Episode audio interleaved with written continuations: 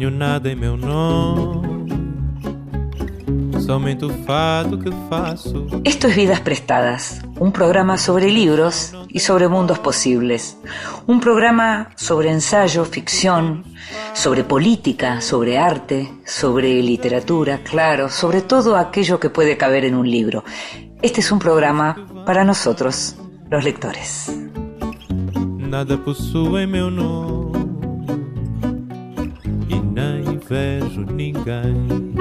Te decía que este es un programa para nosotros los lectores, aquellos que leemos en silencio, a veces acompañados por otra persona que también lee en silencio. Y también somos los lectores que a veces queremos que nos lean en voz alta. Esta vez le pedimos a la actriz y poeta Noemí Frenkel que lo hiciera. En voz alta. Cuentos breves, poesía, lecturas para compartir.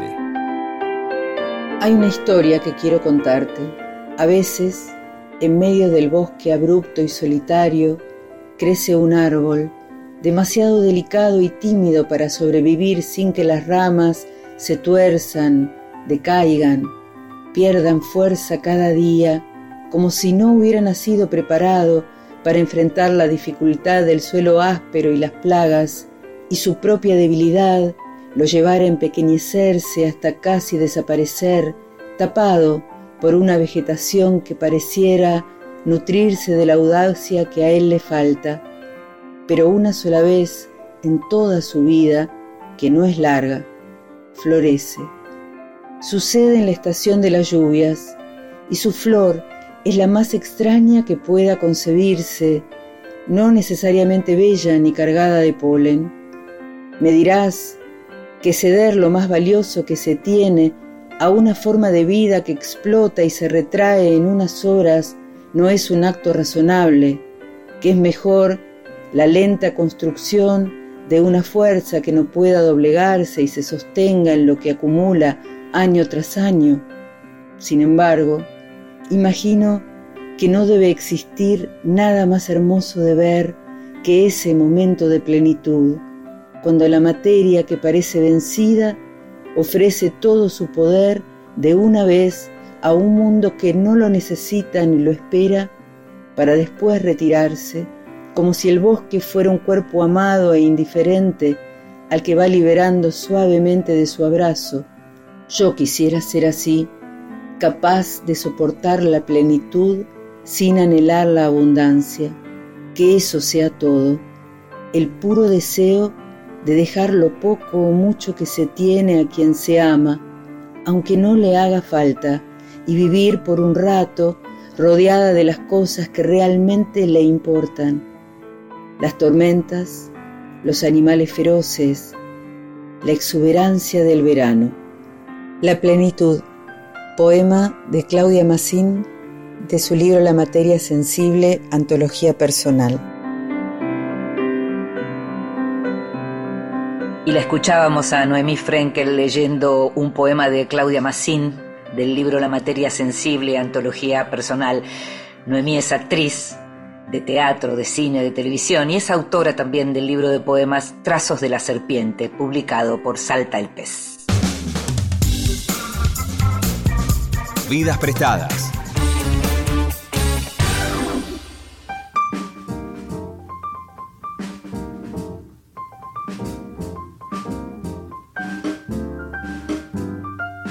Nona Fernández Silanes nació en Santiago de Chile en el año 1971.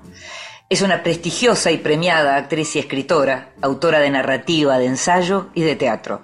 Entre sus libros se encuentran las novelas Mapocho, La Dimensión Desconocida, Space Invaders, Chilean Electric, además del relato Preguntas Frecuentes, el libro de cuentos El Cielo y el de ensayo Voyager. Recientemente la editorial Eterna Cadencia acaba de editar en la Argentina Avenida 10 de Julio, una novela originalmente publicada en 2007 y que hoy cobra nueva fuerza a partir de la movilización popular que hubo en Chile en octubre de 2019 y que condujo a un escenario político impensado tiempo atrás. Los protagonistas de Avenida 10 de Julio son Juan y Greta, quienes tuvieron un vínculo amoroso en 1985 cuando eran adolescentes, mientras eran alumnos de la escuela secundaria, en un año que quedó fechado por una toma escolar en plena dictadura que además los marcaría para siempre. Muchos años después, sin saber nada el uno del otro, se encuentran en momentos duros, difíciles. Uno ya no encuentra sentido a la vida, la otra no puede salir del peor de los duelos.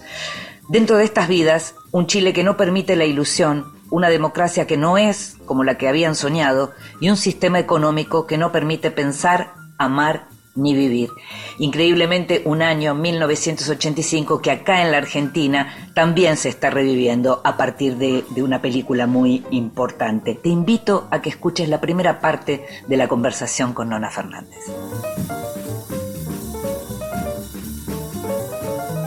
Y es muy hermoso tener esta invitada en este Vidas Prestadas, una invitada que hace rato, hace mucho rato teníamos ganas de, de, contar con su presencia, así que Nona Fernández, te agradecemos muchísimo que estés con nosotros en este programa. ¿eh? No, yo soy la agradecida y honrada y, y nada, muchas gracias por la invitación y feliz, feliz de estar aquí. Eh, Avenida 10 de Julio es un libro que como libro tiene varias historias, no solo adentro, sino como libro, como, como diría yo, como, como producto y como pensamiento, ¿no?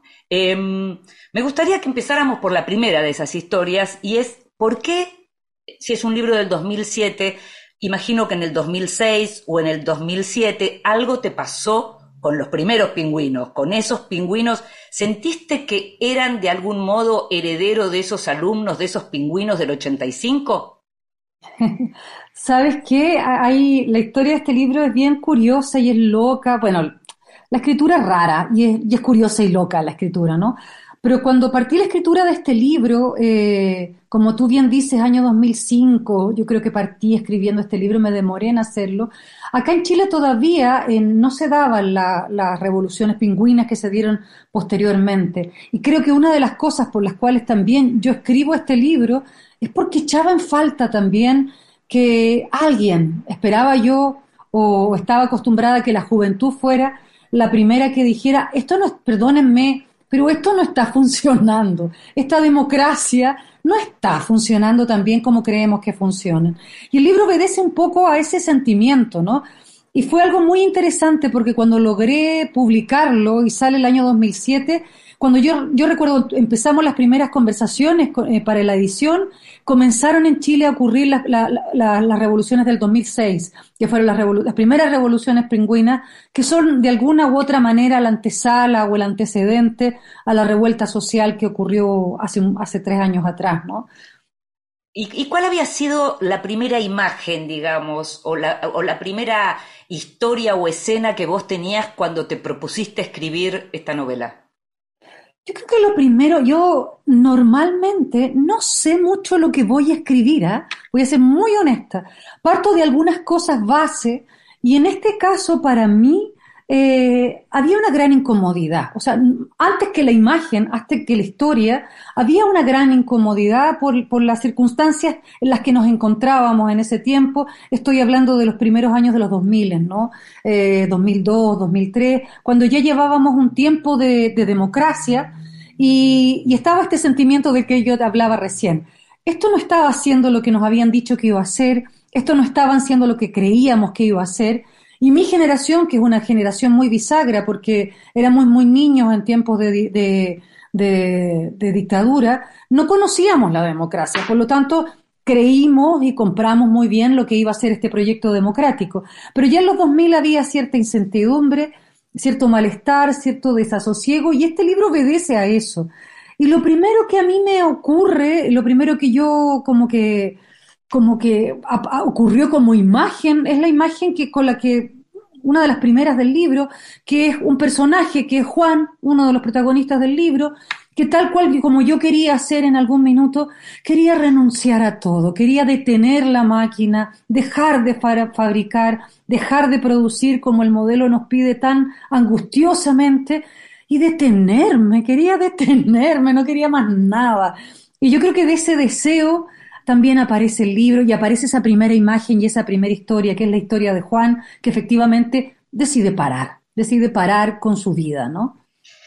Eh, la estructura, vos decís que no sabes muy bien eh, qué vas a escribir cuando arrancás y al mismo tiempo me pregunto, porque es una estructura compleja, la de mm, Avenida 10 de Julio. Me pregunto cuánto tiene que ver el teatro con la estructura narrativa. Es decir, una persona como vos, una mujer como vos, que sos actriz, que estás todo el tiempo vinculada al escenario y a un discurso narrativo diferente. ¿Cuánto interviene el teatro en tu, en tu estructura a la hora de escribir novelas o relatos? Sí, yo me imagino que mucho, sin duda que sí uno no es muy consciente de, cuáles son sus propias estrategias y influencias, ¿no? Pero evidentemente que sí, para mí la forma en la escritura es, la estructura, como tú lo llamas, es tremendamente importante. La forma, el contenido, la historia, el discurso de un libro están para mí en el mismo estatus, ¿no? No entiendo un libro escrito convencionalmente, también creo tal cual como Brecht lo decía, que la forma debe estar cuestionando completa. Normalmente en nuestra escritura tiene que estar la forma proponiendo algo nuevo también, no solo nuestra historia, no solo nuestro discurso, nuestras reflexiones. La forma es tremendamente importante, es el cuerpo de una narración, como así importante es el cuerpo eh, para una actriz en el escenario, ¿no? Lo es todo, lo es todo. Así es que yo me imagino que sí, que esa influencia viene del teatro y voy a indagar un poco más. Yo, yo también tengo oficio de guionista y creo que ahí también eh, todas esas herramientas que yo he aprendido eh, en el guion aparecen acá como, como necesidades, necesidades de formalizar las historias eh, en, en estructuras nuevas, que propongan y que dialoguen también con sus discursos, ¿no? Digamos, a mí me, me, da la impresión de que algo que es muy como como conmocionante en, tu modo de narrar tiene que ver con que por un lado hay un estilo que es muy poético, por otro lado hay mucho diálogo y hay muchas voces que podrían de algún modo atentar contra esa lírica de la narración y sin embargo se, consigue un efecto, que por eso te preguntaba por lo del teatro, porque se consigue un efecto que es como otra cosa. Entonces me, imaginaba que todo eso que sos, que sos tantas cosas, debe influir mucho a la hora de, escribir y, producir textos narrativos, ¿no? Sí, me gustó eso que dijiste, ese, ¿cómo dijiste ese efecto que es como de otra cosa? No sé, algo así. sí, sí, pero, sí. pero sí, yo, yo me imagino... Que, termina siendo el estilo, ¿no? Lo que normalmente llamamos un estilo, ¿no? Claro, claro, me imagino que sí, sin duda que sí, que esa, ese ser ecléctico que soy se traduce también en esa, en esa formalidad o en ese estilo de trabajo que, y de escritura que está, que para mí por lo menos es un desafío estar siempre modificándolo, ¿no? Creo que es muy aburrido escribir un libro igual al otro, o con las mismas recetas o las mismas formas, ¿no? El, vértigo del, del, escenario es el mismo que el vértigo de la escritura, ¿no? Encontrar algo nuevo. Te escucho, te escucho decir eso y pienso también en otra cosa que viene del teatro y que es la tragedia, y pienso en la cantidad de muerte que hay en tu obra y en la cantidad de muerte trágica que hay en tu obra. Mm. ¿De dónde pensás que viene todo eso? ¿Son, son como las pesadillas de una, de una escritora, de un artista? ¿Qué es? Yo creo, mira, no lo sé, insisto que uno tiene, o por lo menos yo, no digo, no quiero hablar por todas y todos los autores, pero ah, para mí es bien interesante también guardar esa cuota de misterio con respecto al cómo termina ocurriendo esa magia negra, ¿no?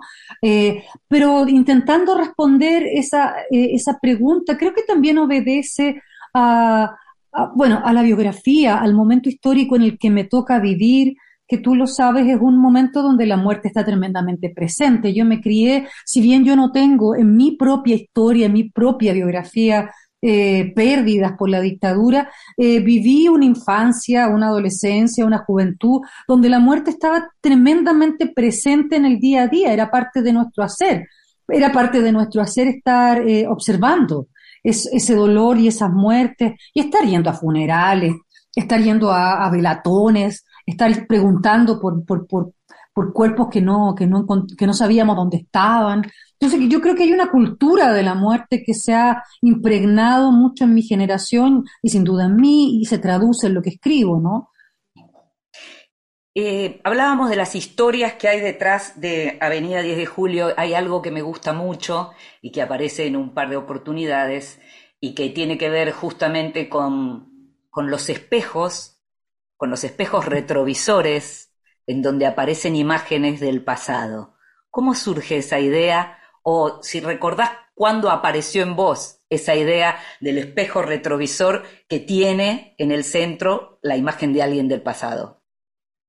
Mira, esa imagen aparece en concreto en mis largos paseos por la calle que, dan, que da título al libro, ¿no? que es Avenida de Julio, que para contar un poco es un, un, lugar o una calle muy similar, corrígeme si estoy mal, a la, a la Warner, no, está bien y está, está, está, explicado en el libro súper bien todo eso. Sí, Exactamente. es, un lugar de, es un lugar de, artefactos automovilísticos, la mitad son nuevos, la mitad son usados, la mitad son robados, ¿cierto? Eh, y en mis múltiples paseos, claro, algo que por lo menos no sé si ocurrirá ya, pero aquí ocurre, eh, hay muchos hombres que ofrecen espejos y es una imagen bien pintoresca y extraña, bien bizarra, porque son muchos, no, no son uno o dos, son yo te diría, centenares de hombres que a lo largo de la calle te van buscando con esos espejos, ¿no? Espejos que quizá tengan, sean de tu propio auto, que alguna vez Claro, claro, sin duda. Sin duda. Y, y, en esa idea que igual la calle a mí me regaló, o esa reflexión que a mí la calle me regaló, que es finalmente un lugar de reciclaje colectivo donde vamos a buscar piezas que necesitamos, pero que a la vez son piezas usadas, piezas robadas y piezas de otras y otros, son piezas que ya han tenido una vida, ¿no? Por lo tanto, esos espejos contienen información, contienen vida, incluso puede ser nuestra propia vida, nuestro propio pasado. Y ahí aparece un poco a tejerse esa imagen de, de los de los espejos, ¿no? En esos espejitos donde podemos vernos y podemos vernos a nosotras y a nosotros mismos en versiones anteriores, en las versiones que estas piezas son también, porque son piezas usadas, ¿no? Qué interesante pensar que uno habla de esos artefactos como repuestos, ¿no? Por, por un lado, son los repuestos, es lo que viene a reemplazar lo que no está, pero por otro lado, repuesto es alguien que estuvo mal y vuelve a estar bien, Claro, claro, claro. Y ahí aparece la, idea de la segunda vida que aparece muy fuertemente en tu novela.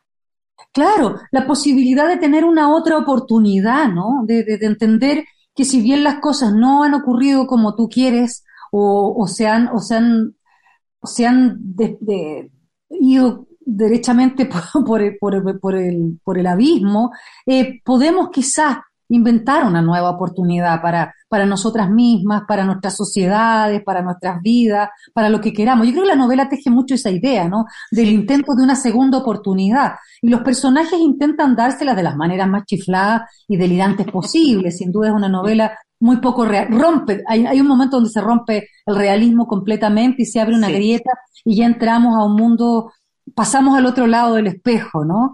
Donde las versiones ya comienzan a, ser un poco más extrañas. Pero yo creo que sí, y a mí todas esas reflexiones a mí se me aparecieron efectivamente a partir de la observación de esa calle, de una calle que nos regalaba esa posibilidad, ¿no? Claro, claro. Te invito a que escuchemos un poquito de música y enseguida seguimos conversando sobre Avenida 10 de Julio, pero también quiero hacerte algunas preguntas sobre preguntas frecuentes. Un libro pequeño pero muy sustantivo para la época que estamos viviendo. Perfecto.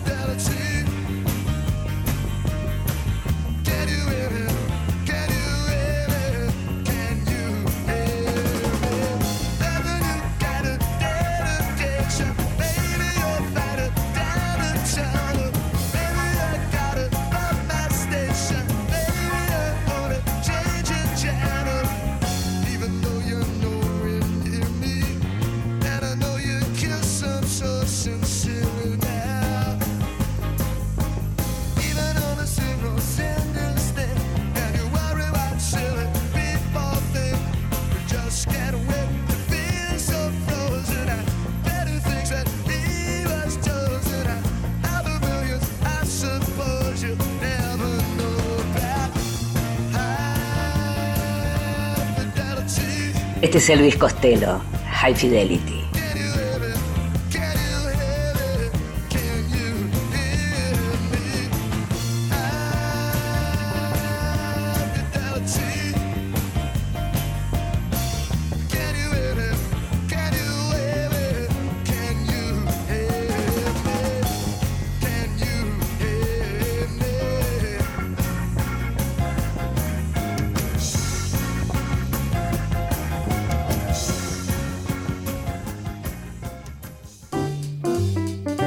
Bienvenidos. Libros recién salidos del horno que prometen grandes momentos. Acaba de llegar un nuevo libro de Guillermo Sacomano. Eh, sabés, o tal vez sabés, y si no sabés te vas a enterar ahora, que Guillermo Sacomano, este escritor argentino, este gran escritor argentino, vive hace muchos años en Villa Gesell, de hecho es autor de una novela que se llama Cámara Gesell, que era como un relato coral, digamos, de ese pueblo de la costa, esa ciudad, más que un pueblo de la costa bonaerense. Eh, y en este caso hay un tono distinto, porque en aquel libro ah, estaba, digamos, todo lo, lo más duro, ¿no? Lo más, eh, lo más yo diría, decadente de lo que tenía que ver con, ese Villa el habitado por Sacomano. Y en este caso aparece Esperar una ola, publicado por Planeta, y que es un texto que también tiene que ver con, la manera de, vivir en un lugar eh, frente al mar, pero tal vez con un tono diferente, ¿no? Tal vez no está esa, eh, esa cosa tan oscura diría yo, y hay sí algo más reflexivo. Es un libro que acaba de llegar, que recién empecé a ver, pero es un saco mano auténtico, esperar una ola vale la pena. Otro libro que vale la pena siempre, porque aunque salió hace mucho tiempo, una reedición de este libro es siempre valiosa, es Escribir de Margueridura, sobre todo si sos de aquellos que les gusta ver qué hay detrás de la escritura. Y Margueridura, la gran escritora francesa, la autora del amante, siempre es interesante escucharla, de moderato cantabile también, eh, siempre es interesante leerla, eh, escuchar, digo yo, que leer también es escuchar, y en este caso se trata de escribir junto con otros relatos, pero escribir es un relato particularmente interesante de Margueridura, en donde está todo lo que tiene que ver con el oficio. Fue publicado por Tusquets. Estás escuchando Vidas Prestadas con Inde Pomeráñez. Continuamos en Vidas Prestadas. Seguimos en Vidas Prestadas, este programa sobre libros y sobre mundos posibles, y estamos conversando con Nona Fernández, con esta actriz, con esta escritora, con esta escritoraza, diría yo, a partir de la publicación, de la reedición en la Argentina. No conocíamos esta novela, pero es una novela que ya tiene su tiempo, Avenida 10 de Julio. Y hablábamos entonces de los espejos, de la mirada del pasado, hablábamos de los niños ¿Qué son los niños perdidos? ¿Son símbolo de qué, Nona? Eh, yo creo que volviendo un poco a, las imágenes de las que estábamos hablando ayer, yo creo que los niños perdidos son esa pieza original que intentamos constantemente reponer en nosotras mismas con mucha dificultad, porque efectivamente eh, no es difícil reponer esas personas que fuimos, esas energías que tuvimos, esas ganas, esas voluntades. Eh, pero lo intentamos, ¿no? Lo intentamos e intentamos darnos constantemente una segunda oportunidad. Eh, en el libro un poco es eso. Y también es, es la fantasía de pensar que quizá en nosotras mismas esos niños y esas niñas no han muerto y están ahí que en estas señoras que están conversando ahora, en este minuto, conviven también las niñas que fuimos, las jóvenes que fuimos, las chicas que fuimos, y todo revuelto y al mismo tiempo, ¿no? En un tiempo plegado que es el que normalmente eh, vivimos, pero nos cuesta entender que vivimos así. Sí, me impresiona porque si uno piensa que la novela es del 2007, hay algo que, cambió mucho, mucho concepto. Antes uno hablaba mucho incluso sin tener la menor idea de, teoría y demás, pero si uno piensa en ese concepto sororidad que tanto se está usando en los últimos años en relación con las mujeres y uno ve tus mujeres, venida 10 de julio, y uno ve la relación, lee la relación de Greta con Maite, por ejemplo, en, que en ese momento se veía muy de otro modo. Es decir, esas mujeres que, se, que son solidarias unas con otras, no era tan, no lo teníamos tan presente, me parece, ¿no?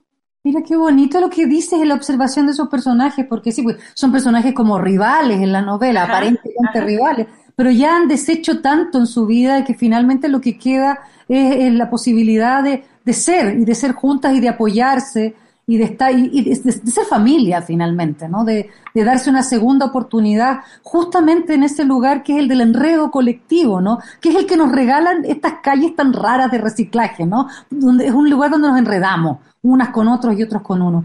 Y sí, yo creo que sí. Y también intentando responder lo que tú decías antes, quiénes son esos niños perdidos. Yo creo que también, volviendo al origen del libro, para mí eran esos niños que yo no encontraba en ninguna parte en, la sociedad del comienzo del 2000. ¿Dónde estaban esos niños capaces de reclamar? Aquellos niños que son los que miran, los que están de cara al futuro y que son los que normalmente la lucidez de la juventud, lo sabemos, eh, es quien modifica las realidades normalmente o nos enseña o nos muestra aquello que ya a nosotros nos es difícil ver porque estamos muy en la máquina, muy en la vía, en la, en la producción. Eh, yo echaba de menos a esos niños, sentía que estaban, y los echaba de menos también en mí misma. No entendía por qué yo misma, no, y yo y mi generación eh, habíamos dejado de ser aquellos niños que, como se cuenta en la novela, habían hecho un, habían, habían, habían logrado agruparse, trabajar juntos, pelear por la dictadura. Echaba de menos esa energía. Eso quiere decir que cuando en octubre de 2019 los chicos chilenos y las chicas chilenas empezaron a saltar los molinetes del subte y de la historia de nuevo, los viste volver. Pero por supuesto. Ya había, ya los había visto el 2006 en la Revolución Pingüina, los vi el 2011 ya en conjunto con los universitarios, y acá la imagen de las chicas y los chicos pasándose los molinetes, dices tú, sí, los molinetes del subte. Claro, fue, yo creo que es una de las grandes postales que, que queda después de este desastre que estamos viviendo en nuestros corazones como una alerta y como que, insisto, eh, sigo pensando que hay que, que hay que cuidar a esos, esas piezas originales, hay que cuidarlas, hay que atenderlas, hay que protegerlas, no hay que olvidarlas y no hay que encerrarlas en una pieza oscura, ¿no? En ningún caso. Mm. Hay dos temas muy fuertes y profundos que aparecen, que la atraviesan a la novela, que está como, es una novela plagada de, señales y cuestionamientos al sistema, pero hay dos temas muy profundos. Uno es el final del amor, ¿no? Eh, el amor sacrificado, agotado, y el otro es qué estamos haciendo con nuestros hijos, con su crianza, con su formación. Si uno lo ve, insisto, es un libro escrito hace varios años, pero que hoy tiene una presencia, digamos, y una contundencia enorme. Mira, qué, qué interesante lo que dices, ¿no? Porque claro, yo creo que eso obedece, o, si tuviese que explicarlo, o intentando dialogar con lo que tú dices, yo creo que quienes, quienes se dedican a, quienes nos dedicamos a la creación o a la escritura, el gran trabajo que tenemos y que nos apasiona y que intentamos hacer es estar observando la realidad única y exclusivamente. Y yo creo que estos problemas que, que aparecen en este libro, que siguen siendo, desgraciadamente siguen siendo tan actuales, ¿no? Eh, son cosas que estábamos viviendo hace ya bastante tiempo, ¿no? Yo misma me sorprendo, yo misma me sorprendo cuando, cuando tengo, ahora que, que justamente estamos conversando y he tenido la posibilidad de esta reedición en Eterna, que vuelvo a observar el libro como lo estaba observando cuando lo escribí, ¿no? Vuelvo a entrar en el libro. Y efectivamente es, es como deprimente pensar que, que el tiempo en algunas dimensiones no pasa en lo absoluto, ¿no? Y que nos encapsulamos en ciertos problemas y no logramos salir de ellos y a veces los vamos profundizando cada vez más, ¿no? Mm. Eh, aparece Mercedes Sosa en un momento importante, en un momento clave, en un momento en donde se va a dar información clave y aparece como una contraseña, como una contraseña de lo bueno, diría yo. ¿Qué Mercedes Sosa es la que aparece en ese momento que lleva bajo el brazo esa chica chilena Greta? ¿Qué, qué disco llevaba Greta? ¿Qué disco sería? Yo ya no lo recuerdo tan puntualmente, pero parte de los ejercicios, claro, de, clandestinidad que teníamos era justamente ese. Y bueno, eh, eh, acá Mercedes Sosa sigue siendo una, una ídola y en aquellos tiempos era un, era un, un, un, un ¿cómo decirlo? Un bastión de energía escuchar su voz, ¿no? tan poderosa, tan querida y tan, y tan maternal también, ¿no? Hay que decirlo. Yo, yo si tuviera que ponerle nombre al disco, yo, yo creo que yo creo que cada día hubo uno distinto y los escuchamos todos, ¿no? Eh, Quería preguntarte por este libro Preguntas Frecuentes, em, un libro breve pero también muy poderoso, en donde aparece la pandemia, aparece la amistad, aparece también el taller de la escritura, ¿no? porque aparece una escritora y, los insumos para sus columnas y sus textos, ¿no? Eh, eh, en este vínculo con esta amiga. Es un libro que, por lo que se lee, fue escrito muy rápido, es como una especie de manifiesto político y urgente. ¿Vos lo viviste así? Sí, sin duda que sí, sin duda que sí. Eh, me he dedicado toda la vida eh, a escribir libros que han ido investigando sobre la gran disputa de la memoria que este país, que mi país tiene. ¿no? La, memoria sigue siendo hasta el día de hoy un, un tesoro en disputa. ¿Quién cuenta lo que hay que contar? ¿Cómo se cuenta lo que hay que contar? Eh, y claro, en el escenario que vivimos tan complejo de la pandemia y acá en Chile enredado con la revuelta social, fue muy, muy intenso. Eh, las, las lecturas mediáticas, los relatos mediáticos, como siempre en la historia de mi país, comenzaron a tomar ciertos rumbos que yo dije, esto no, no, no vamos a dejar, no vamos a dejar que esto pase nuevamente. Eh, intentemos registrar, a mí el tema del registro para mí es importantísimo en la escritura, intentar registrar. Eh, normalmente lo que he registrado tiene que ver con un diálogo con el pasado, ¿no? Siempre estoy en ese registro de cómo vamos observando el pasado. Pero en este caso era registrar el presente, cómo estábamos viviendo el presente, cómo se estaba tejiendo ese presente y lanzar un registro, eh, un registro más, sobre, sobre ese momento, ¿no? Porque quedara, sobre todo lo pensaba más yo hacia el futuro. Y fue una escritura muy urgente que enredó, como tú dices, columnas de opinión, también ficción, una, la, ficción que va tejiendo el libro, la historia entre estas dos amigas, es una ficción que está inspirada en un archivo también real. Eh, y se fue armando este libro que a mí más que libro me gusta llamarlo como un artefacto literario, ¿no? Donde hay muchos elementos que me robé de la realidad como, como testimonios concretos que la gente me daba o me regalaba en la pandemia, eh, de las cosas más delirantes que hicimos en esos momentos, ¿no? Que van, que se van poniendo y que, que para mí empezaron a tomar caracteres tan poéticos y que yo sabía que nunca más iban a ocurrir, que no podíamos dejar que se fueran en el aire, ¿no? Mi suegra me decía, por ejemplo, mm, yo tejo todo el día y como no puedo salir a, comprar lana, eh, deshago en la noche para el día ah. siguiente volver a tejer lo mismo, porque no tenía otras cosas que hacer. Volvemos a los griegos, a Homero. Exactamente, exactamente. Yo pensaba en Penélope. Y, qué, qué, belleza, ¿no? La gente que hablaba con sus plantas, la gente que comenzó, me incluyo, a hablar con los objetos. Todos esos delirios que nos permitimos porque sabíamos que necesitábamos tener un cable a tierra, cualquiera fuera, creo que también me parecían importantes de, de registrar no solamente la realidad eh, conflictiva y política que estábamos viviendo, sino que también ese, ese momento tan extraño de introspección y de detención temporal que vivimos muy con un ánimo muy extraño y que yo creo que no vamos a volver a vivir durante mucho tiempo, ¿no? Claro.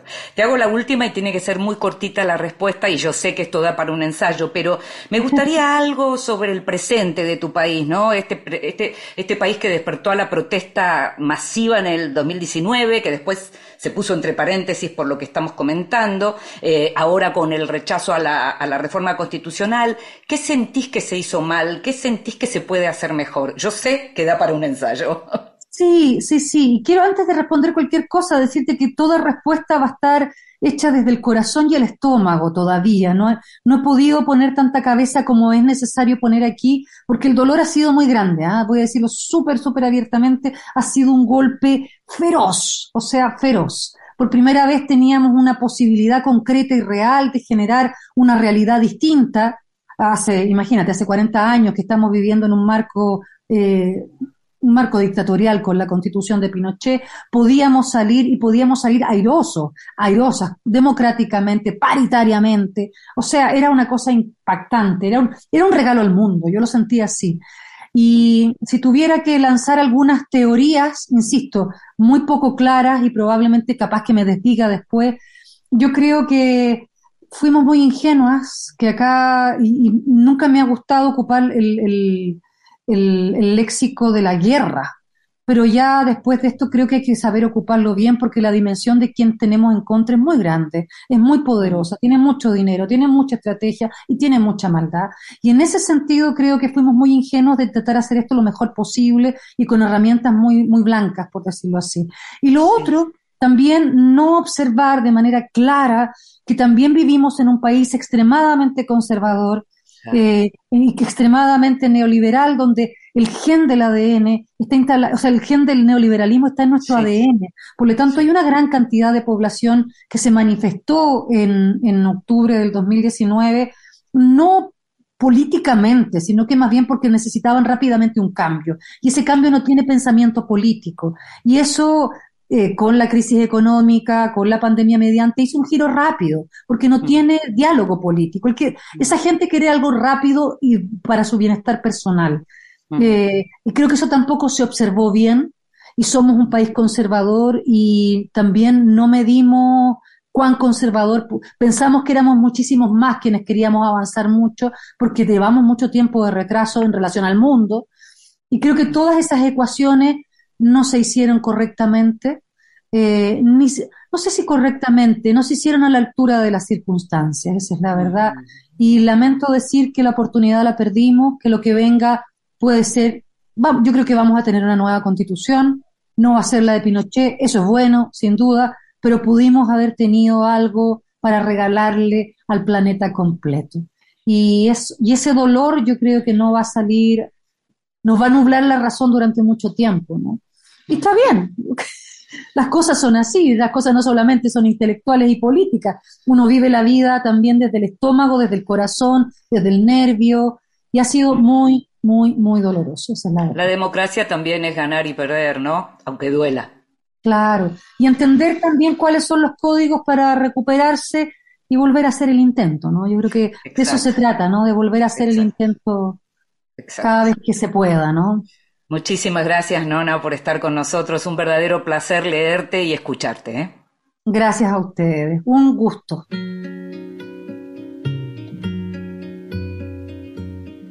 Tantas veces me mataron, tantas veces me morí. Sin embargo, estoy aquí resucitando. Gracias estoy a la desgracia y a la mano con puñal porque me mató tan mal. Y seguí cantando,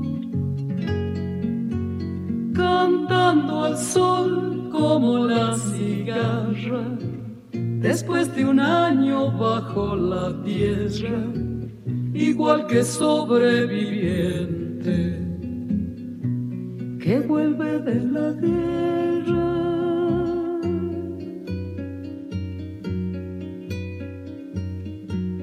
Tantas veces me borraron, tantas desaparecí. A mi propio entierro fui sola y llorando. Hice un nudo en el pañuelo, pero me olvidé después que no era la única vez. Y seguí cantando, cantando al sol como la cigarra después de un año bajo la tierra, igual que sobreviviente que vuelve de la guerra.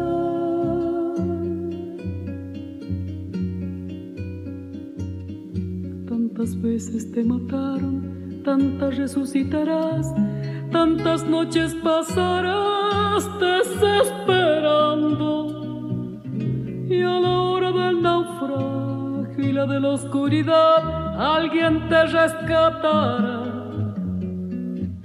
para ir cantando. Y esta es la voz de la gran Mercedes Sosa, como la cigarra. Cantando al sol como la cigarra, después de un año bajo la tierra, igual que sobreviviente que vuelve de la guerra.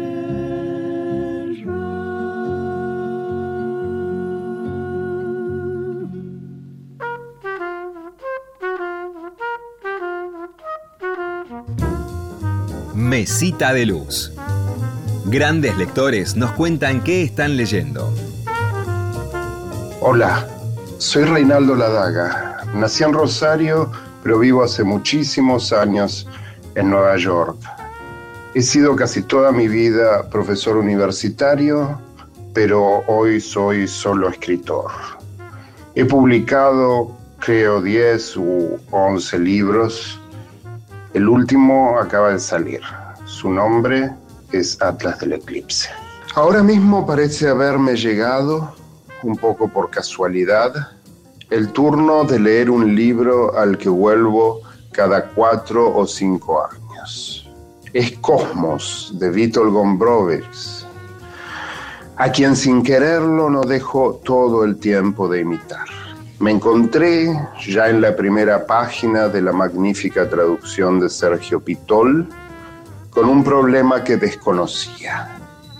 La mirada del narrador es una mirada que hurga, que escarba, que revuelve. Pero ¿qué quiere decir que una mirada hurga o revuelve? ¿Puede ser una mirada como una sonda y un palo? Esta lectura interrumpió la más constante de los últimos meses, la de una antología editada por Galaxia Gutenberg, la editorial de mi Atlas del Eclipse, de la poesía de Pier Paolo Pasolini, cuya obra tardía en particular me apasiona. Lo demás, como siempre, son interminables libros de historias laterales, proveedores de sorpresas que me dan mis materiales de escritura. Gracias por leer y por escuchar. Hasta luego.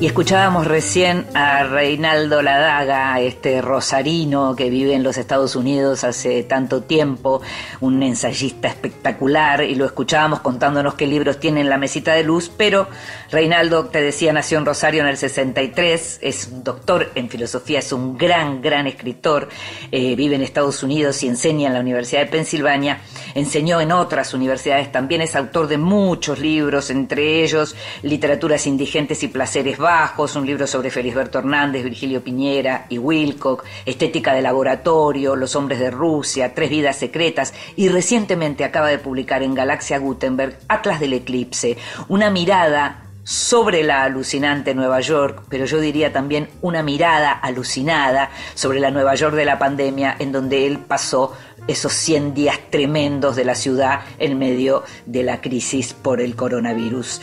Eh, un libro que vale la pena leer. ¿eh?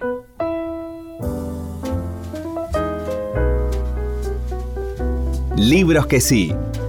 Títulos nuevos y no tan nuevos que son imperdibles.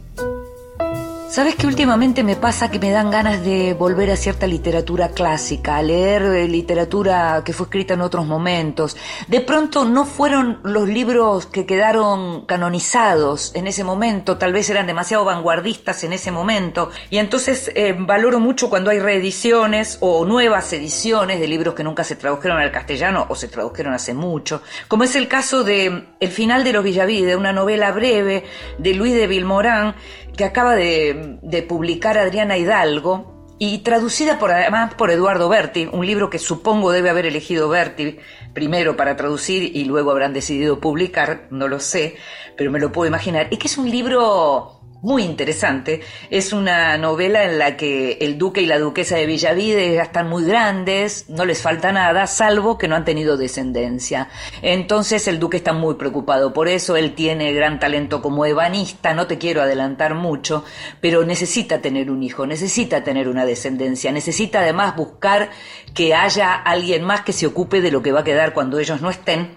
Es toda una sátira de la aristocracia francesa, el final de los Villavide, un humor muy loco, completamente loco, eh, por eso no te quiero adelantar nada, pero es una novela que se lee muy bien y que está traducida, como te decía, por uno de los grandes escritores argentinos, Eduardo Berti. Se llama El final de los Villavide y la recomiendo mucho. Y otro libro que recomiendo mucho es esta compilación que acaba de publicar Crítica eh, de Eric Hobsbawm, del gran, gran, gran historiador británico, El libro se llama Sobre el nacionalismo e hicieron también un trabajo editorial de los que me interesa, que es ir a buscar artículos o capítulos de los libros de Hobsbawm en donde tratara un tema que hoy nos tiene preocupados como humanidad y que es esta cuestión del nacionalismo.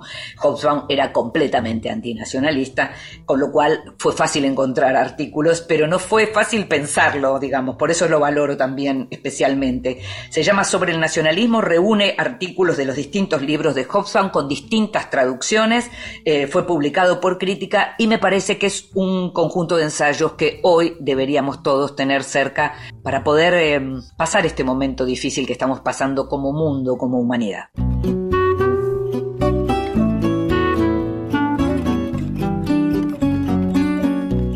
Llegamos al final de otro Vidas Prestadas. Sabes que vas a poder escucharnos cada vez que quieras en la página de la radio o en tu plataforma de podcast favorita.